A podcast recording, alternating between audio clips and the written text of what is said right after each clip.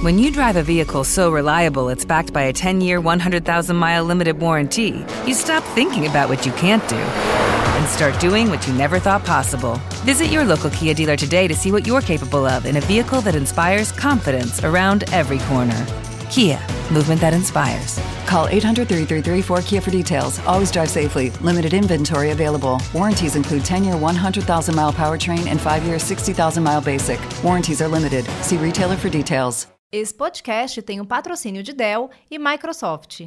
Para mim, o, o, o grande desafio é sempre você entender o contexto, né? Você se colocar no lugar do outro, você entender quais são as expectativas e você é, ir escolhendo a forma como você vai é, se adaptar ou, ou, ou, se relacionar com as pessoas ou é, desenvolver o seu trabalho.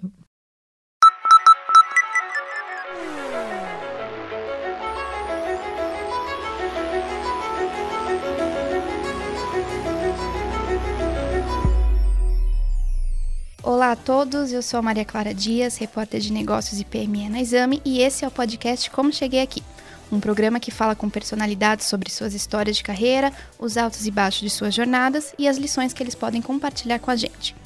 Quem fala comigo hoje aqui é a Tati Rezende, CFO da Nuvenshop, uma startup de e-commerce dedicada a levar mais de 90 mil pequenos e médios negócios para o digital. A Nuvenshop é uma das poucas empresas latinas a ter conquistado o título de unicórnio, ou seja, um valor de mercado superior a 1 bilhão de dólares. Um acontecimento recente e que inclusive contou com uma mãozinha da Tati, Seja bem-vindo ao podcast. Obrigada, Maria Clara, e obrigada pelo convite também, viu? Um prazer estar aqui com vocês hoje. Tati, você entrou na Nuvem Shopping em março de 2020, né? Junto com o início da pandemia. Me conta um pouco sobre como foi começar na empresa em um cargo de liderança, já com essa perspectiva de gestão de crise. É, foi um momento muito empolgante e desafiador para minha carreira, né? Eu estava muito animada, muito é, empolgada para começar nesse novo desafio e tinha tomado a decisão antes, né, da gente saber o que viria pela frente naquele momento. É, e, e, isso só tornou essa, esse início de ciclo na empresa mais desafiador. E, mas foram desafios que, que, que acho que vieram para agregar muito. Né? A gente passou por, por muitos momentos de incerteza no primeiro, no, nos primeiras, nas primeiras semanas. Né? Aquilo passou para uma, uma fase de, de crescimento muito acelerado para a empresa de uma forma geral. Em paralelo, eu vinha tentando construir o time de finanças da, da, da empresa também, mas é, sem, sem conseguir dedicar tanto tempo é, comunicações muito constantes com o nosso conselho e logo depois começaram as conversas com investidores que, que, que até então não eram os nossos investidores. É, então foi, foi um, um, momento bastante intenso. E para completar, eu estava grávida, né? Então isso também adiciona aí uma complexidade pessoal a todo esse processo. Pois é, pois é. Bacana isso que você contou sobre começar a estruturar toda essa operação de uma área do zero, né? É, e o que é natural numa empresa que ainda está é, em, em, fase de estruturação, de crescimento, né? Como é o caso da, da, da Nuvem Shop, que é uma startup. E, e, que lições que você aprendeu nesse processo de construir um time, uma cultura é, do zero? E como que isso reflete aí na sua liderança hoje? Olha, eu tô aprendendo até hoje, tá? Porque o desafio ele é, ele é contínuo, ele muda com o tempo e, e, e, e, o processo é muito longo, né? Esse processo de construção é longo.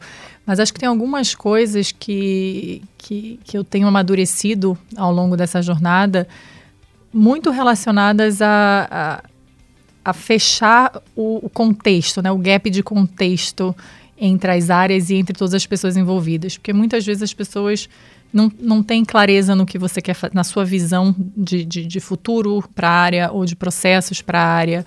É, muitas vezes as pessoas vêm com expectativas que você precisa alinhar, às vezes corrigir alguma coisa.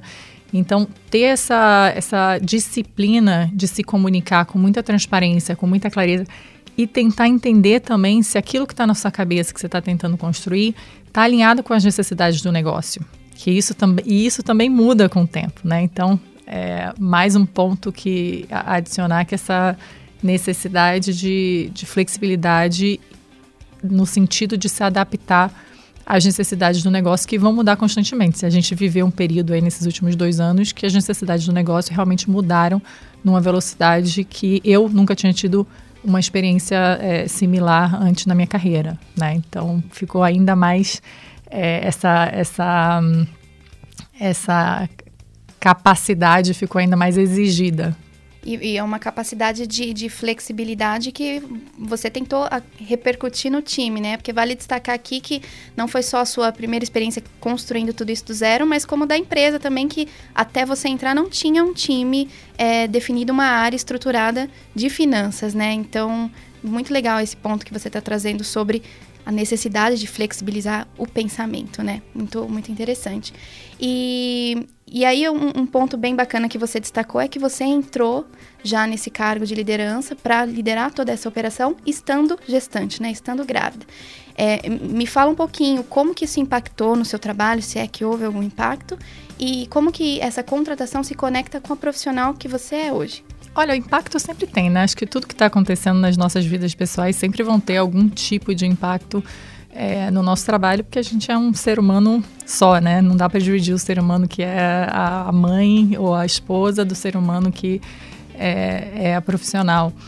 Mas impacto sempre tem. É, acho que o grande desafio é você gerenciar essas coisas, né? Entender bem o seu momento, comunicar bem o momento que você está para que as outras pessoas entendam também e gerenciar as prioridades, que é um desafio. É um desafio em qualquer situação, estando grávida, não estando grávida, com filho pequeno, depois com filho mais velho, é vai ser sempre um desafio, né? Estando com dor de cabeça, estando com é, não, não tão bem num dia. É, sempre tem esse desafio. Acho que estar tá grávida foi um desafio grande. Ser mãe de criança pequena também é um desafio grande. E se soma né, ao desafio de, de, de liderar uma área é, tão importante para a empresa. E, e, a gente vai melhorando a nossa capacidade de priorizar essas coisas ao longo do tempo, né? E assumindo mais responsabilidade à medida que a gente melhora essa capacidade de, de priorização.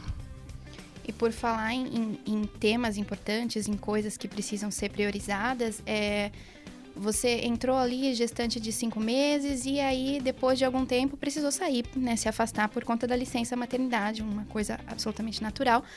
Mas antes disso, você acabou orquestrando aí um, uma, uma, captação de investimento que foi o que justamente tornou a Nuvem Shopping em um unicórnio, né? Fez atingir esse valor de mercado de, de um bilhão de dólares. Como que foi esse processo? Como que foi essa história de priorização e conseguir conciliar tudo ao mesmo tempo? E a, a, a partir desse momento que você saiu, né, se ausentou para sua licença, como que foi a, a questão de delegar, né, deixar na mão aí de um time é, a, a operação que você estava liderando até precisar se ausentar de fato? Olha, foi, foi um processo desafiador, né? Porque tinha, tinha muita coisa para fazer ao mesmo tempo, né? Não só eu estava ali tendo que dedicar tempo aos processos de, de as rodadas de investimento, né, a essa rodada de investimento, de investimento especificamente que você fez referência, mas a gente teve algumas durante esse período que, que eu estou na empresa. É, conciliar isso com a minha vida pessoal, estando grávida, depois com licença maternidade, e em paralelo construir o time, o processo de construção do time, e de delegar as coisas para as pessoas que iam aos poucos se juntando ao time, foi um processo bem desafiador, né? Então eu tive que é, eu não consegui, por exemplo, focar nesse processo de construção de time. Eu tive que delegar muito mais do que eu gostaria, ou participar muito menos do que eu gostaria nesse processo de construção, principalmente no primeiro ano na empresa, em função dessas outras prioridades, né? O, o meu neném e os, as rodadas de investimento que a gente estava que a gente estava fechando. É, então foi, foi uma escolha difícil, mas não tinha muito para onde correr, né? Sim, sim. É, e faz todo sentido, né? E entra um pouco naquilo que você mesmo tinha comentado, priorização, né? Entender o que, que é prioridade naquele momento. É, porque o tempo é um recurso valioso, né? A gente tem que saber usar ele da melhor forma. É, e aí, voltando alguns passos atrás, é, da tua experiência na Nuvem Shop, antes de entrar lá, você passou por algumas empresas que pouco tinham ligação com essa área de e-commerce, né? é, e que inclusive eram de fora do Brasil. É, quais que foram os principais desafios nessa sua mudança de, de país, de, de, de cultura, né, de empresa, que provavelmente também muda quando você está em um país e outro, e, e, e de área, de setor mesmo?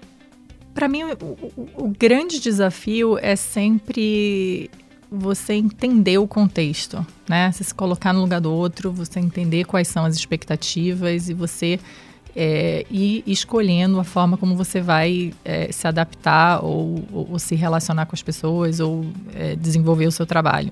Então, de, independentemente do setor, do país ou do, do chefe ou da chefe com quem você trabalha, né? Porque às vezes a sua forma de trabalhar vai ser, às vezes não, sempre a sua forma de trabalhar vai ser impactada pela pessoa que está ali trabalhando com você no dia a dia, seja um funcionário, uma funcionária, um chefe, uma chefe, um, um, um par, é, é, é sempre impactada. E é óbvio que quando você tem uma mudança de setor, ou uma mudança de país, ou uma mudança de língua, isso acaba impactando na, na, na, na no relacionamento, na comunicação.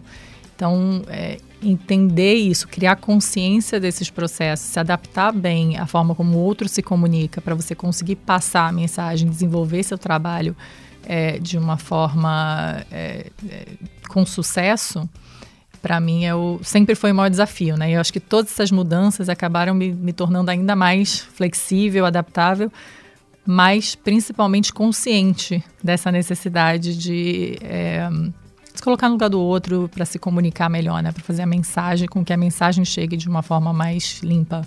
E importante isso que você falou de se colocar no lugar do outro, entender, né, como funciona, é, essa questão da empatia. Eu queria aproveitar para falar um pouco sobre representatividade, né, com você. É, mulheres em finanças ainda são minoria, né?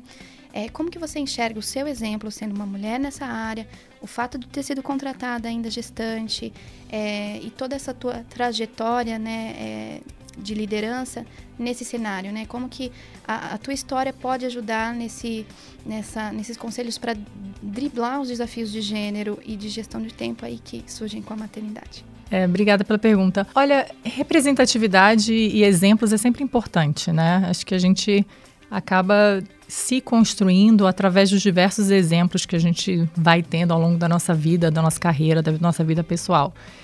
É, e você ter diversidade nesses exemplos é muito importante, porque você consegue, a partir daquilo, inspirar talvez pessoas que, que façam parte de determinados grupos minorizados que talvez não, não tiveram tantos exemplos é, para se inspirar.